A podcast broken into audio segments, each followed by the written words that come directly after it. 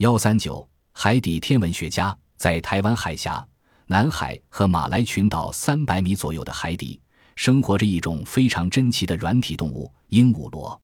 鹦鹉螺的壳在灰白色的衬底上缀着橙红、浅褐的花纹，壳内分隔成许多小室，最末的一个房间是它居住的地方，称为住室。其余的小室可贮存空气，叫做气室。鹦鹉螺在慢慢的成长着，小室的数目不断增加。每个新的小室筑成后，鹦鹉螺就抽出海水冲入空气。它通过室内的水分使身体浮沉在海里。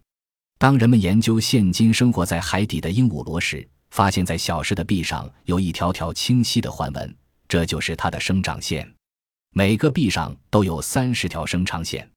但是，当人们研究埋藏在地下的鹦鹉螺化石时，发现，在同一地质年代地层里的鹦鹉螺，它们的生长线数目是一样的。随着地质年代推向远古，鹦鹉螺上的生长线越来越少。例如，距今六千九百五十万年前的鹦鹉螺腔内有二十二条生长线，三一二干六百万年前的鹦鹉螺化石则只有十五条生长线。